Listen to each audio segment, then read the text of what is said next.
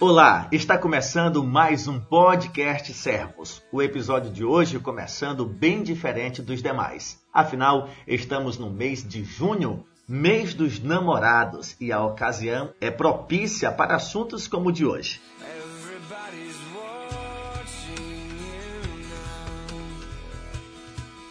No podcast de hoje nós vamos literalmente ler. Será uma atração lida. Vamos fazer a leitura de um dos capítulos de um livro publicado pela Servos Publicações de minha autoria, do livro Imperfeitos, o capítulo sobre Isaac. E a razão pela qual eu escolhi este capítulo é porque é comum entre os jovens do sexo masculino esperarem a sua Rebeca. As meninas esperarem o seu Isaac. Mas o que de fato precisamos aprender sobre essa história? Portanto, fica comigo, aumenta aí o som ou coloca o teu fone de ouvido, de preferência com uma xícara de café, e vamos à atração do podcast Servos do mês dos namorados. Welcome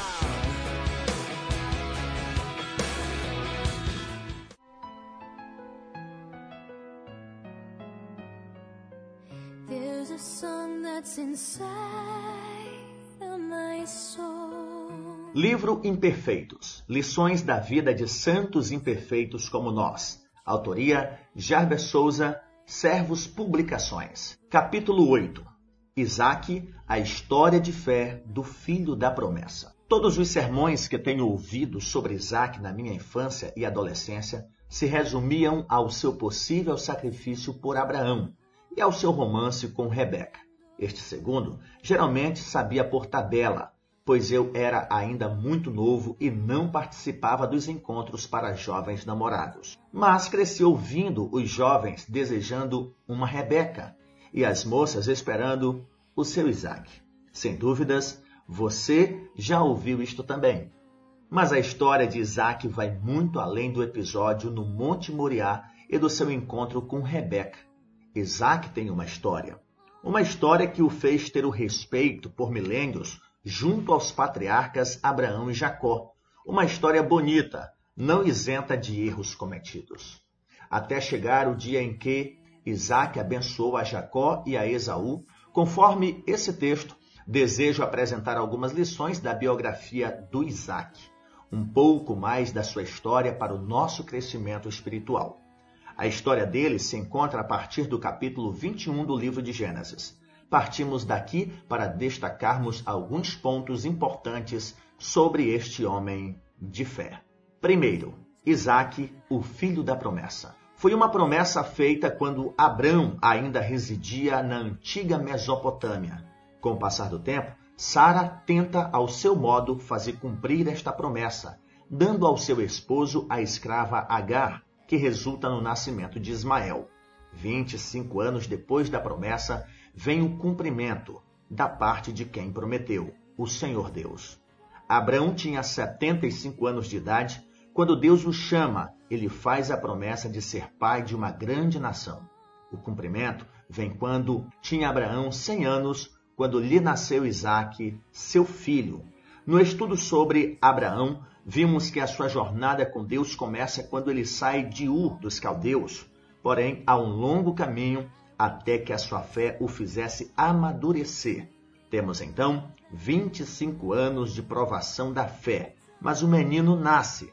Deus é fiel e cumpre o que promete. Agora, imagine Isaac crescendo, ouvindo dos seus pais o que Deus lhes havia falado sobre uma terra, um povo, e que ele, Isaac, era o cumprimento e o meio pelo qual tudo isso viria a se tornar realidade. Ainda mais depois do episódio ocorrido por ocasião do banquete feito por ele ter sido desmamado. Ismael, seu irmão, já com seus 14 anos de idade aproximadamente, tira sarro do menino Isaac.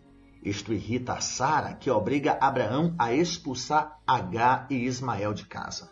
Mesmo assim, Deus tinha abençoado a Ismael, por ser ele também filho de Abraão. Gênesis 21, versos 13, 20 e 21 dizem: Mas também do filho da serva farei uma grande nação, por ser ele teu descendente. Deus estava com o rapaz, que cresceu, habitou no deserto e se tornou flecheiro, habitou no deserto de Parã, e sua mãe o casou com uma mulher da terra do Egito. Porém, Deus deixa claro a Abraão que em Isaac será chamada a tua descendência. Isaac cresceu ouvindo contar as histórias como essa sobre o Deus de seu pai Abraão.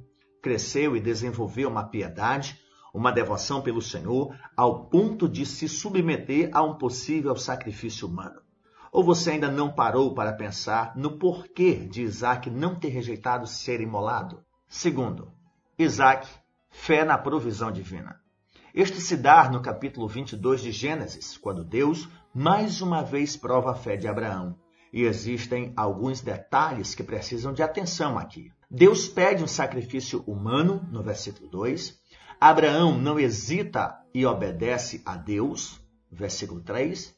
E Isaac também não se opõe em ser amarrado e deitado sobre o altar. Versículo 9. Sem dúvidas, estas atitudes são uma disparidade com o caráter do Deus dos Hebreus. Porém, não é difícil a compreensão para estes acontecimentos.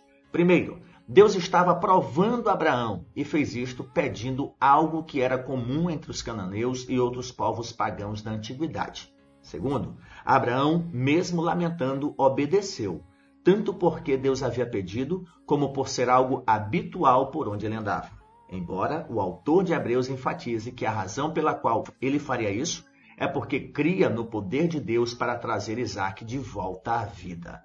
Mas as atitudes que nos interessam nesse estudo são as de Isaac. Isaac se dispôs junto ao seu pai na madrugada, preparou a lenha para o holocausto, foi livremente, não obrigado para o local de sacrifício. Isaac caminhou três dias com seu pai sem questionar. Isaac, somente no Monte Moriá, pergunta pelo sacrifício, é orientado a confiar na promessa divina e, crendo, é amarrado e deitado sobre o altar. Não vemos murmúrios. Atitudes como estas nos mostram a confiança de Isaac no seu Deus. Se o Senhor havia pedido lenha, três dias de jornada e um sacrifício, ele esteve disposto a obedecer junto ao seu pai. Se Abraão o havia informado que Deus providenciaria, então Isaac creu.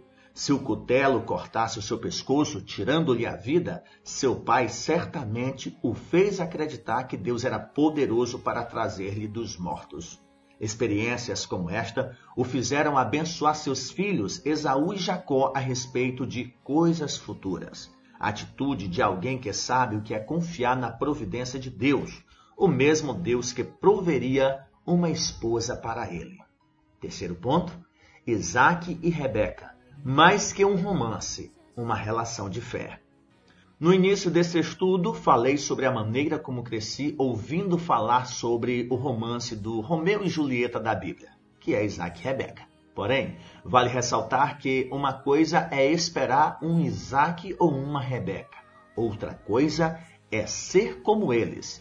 É aqui onde reside o caráter piedoso de uma relação, não fundamentada somente nos desejos e anseios de se ter um cônjuge, mas amparado pelo desejo de pais piedosos. Abraão, ciente de ter sido grandemente abençoado por Deus, sabia que Isaac não daria continuidade à sua descendência sem o auxílio de uma esposa, mas não de qualquer uma. Abraão já havia experimentado se envolver com mulheres de outros povos e que serviam a outros deuses. Uma relação fundamentada na providência divina. Antigamente eram os pais que resolviam a união dos filhos, mas Isaac não apinou em nada? Claro que não. Já vimos que ele confiava na providência divina e no que Deus havia prometido ao seu pai. Esse relacionamento foi fortalecido pela mesma fé no mesmo Deus. A moça deveria ser da parentela dentre os descendentes de Eber, pai dos hebreus, não especificamente por uma questão sanguínea, mas por uma questão de fé no mesmo Deus. Abraão cria que Deus providenciaria uma esposa para Isaac. O servo de Abraão confiou a Deus a escolha da noiva de Isaac. Labão, irmão de Rebeca, creu que Deus estava naquele propósito. Junto a Labão, seu pai, Betuel, reconheceram o agir de Deus ao afirmarem: Isto procede do Senhor. Nada temos a dizer fora da tua verdade. Eis Rebeca na tua presença. Toma-a e vai-te, seja ela a mulher do filho do teu senhor. segundo a palavra do Senhor. Gênesis 24, versos 50 e 51. A própria Rebeca se entrega à vontade de Deus para ela, sem questionar. Chamemos a moça e eu samo-la pessoalmente. Chamaram, pois, Rebeca e lhe perguntaram: Queres ir com este homem? Ela respondeu: Irei. Gênesis 24, versos 57 e 58. Toda a família também consentiu com a vontade do Senhor. Gênesis 24, versículo 60 diz: Abençoaram a Rebeca e lhe disseram: És nossa irmã, se tu a mãe de milhares de milhares, e que a tua descendência possua a porta dos seus inimigos. Veja que a história de Isaac e Rebeca não pode ser estudada como se fosse um conto de fadas, um romance de Shakespeare ou algo semelhante, mas estudado à luz do cuidado e provisão divina. Isaac ganhou mais do que uma linda mulher para amar. Ele recebeu uma serva de Deus cuja família era temente ao Senhor. Pense, você tem buscado a Deus uma pessoa como Isaac ou Rebeca? Você tem vivido diante de Deus como eles? Quarto ponto: Isaac, homem de Deus, péssimo pai. Como o próprio subtítulo deste livro sugere, são lições da vida de santos imperfeitos como nós. Como os demais, Isaac não era perfeito. Cometeu sérios pecados, alguns semelhantes aos de seu pai, como o de mentir sobre a sua esposa Rebeca, dizendo ao rei Abimeleque que ela era sua irmã. Atitude como esta é bem contraditória com o que foi enfatizado no ponto anterior, sobre confiar no cuidado de Deus. Infelizmente, na vida há momento em que confundimos tolice com prudência. Foi o que fez Isaac. Confiava em Deus, mas para manter a paz, optou por omitir a verdade sobre o seu casamento. Enfim, Isaac pôde ter sido um bom filho para seus pais, um rapaz abnegado, temente ao Senhor, um excelente esposo para Rebeca. Mas para seus filhos, tanto ele quanto Rebeca falharam. Gênesis 25, versículo 28 diz: Isaac amava a Esaú, porque saboreava de sua caça. Rebeca, porém, amava Jacó. Não havia necessidade para essa disputa familiar. Primeiro, porque a vontade de Deus iria prevalecer, conforme Gênesis 25, versículo 23. Depois, não havia primogênito, pois ambos, Esaú e Jacó, eram gêmeos. Embora Esaú tenha saído primeiro, por isso era o preferido de seu pai Isaac. Enfim, os meninos cresceram e com eles os afetos opostos de seus pais. Detalhe: Isaac não odiava Jacó e nem Rebeca a Esaú. O que havia era preferência. Com isso, erraram gravemente como pais. Por um lado, temos o piedoso Isaac, que insiste em querer se opor à vontade de Deus. Do outro, temos Rebeca que está disposta a fazer cumprir a vontade de Deus, nem que seja à custa de trapaças. Que família, hein? É certo que, independente da rejeição de Esaú e da trapaça de Jacó, o propósito de Deus se cumpriu. Essa atitude incoerente dos pais resultou em sérios problemas para a família da promessa. Um deles, a esposa orienta o filho a enganar o próprio esposo. Estamos falando de Rebeca orientando Jacó a enganar o seu pai Isaac. O filho, orientado pela mãe, trapaceia contra o próprio irmão. O pai treme de tristeza ao descobrir que foi enganado pelo filho. O filho enganado se enche de ódio e jura assassinar o próprio irmão. O irmão, jurado de morte, é orientado pela mãe a fugir para longe. A mãe sofre grande amargura por ter causado sérios danos à própria família. O capítulo 27 de Gênesis geralmente é deixado de lado, pois retrata a desgraça de uma família piedosa que cai em desgraça por não controlarem suas emoções.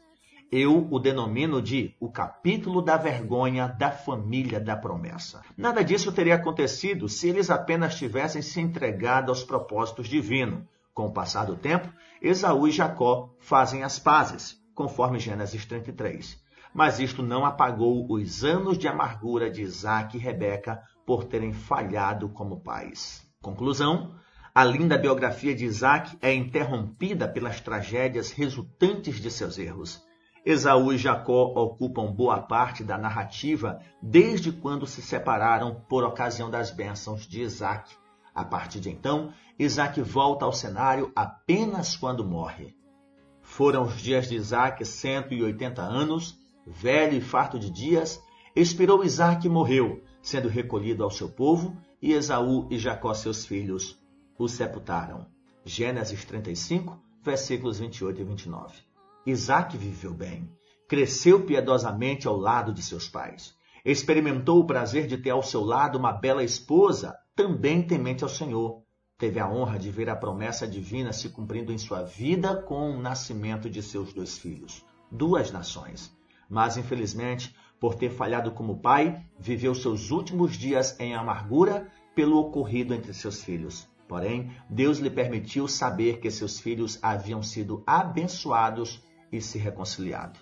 Poderia sim ser um conto de fadas com um término e viveu feliz para sempre. Mas foi uma história de fé que, em parte, sofreu as consequências por ter pertencido ao povo da promessa. Aprendamos com os erros destes heróis, cresçamos com estas lições e que Deus tenha misericórdia das nossas vidas. Amém.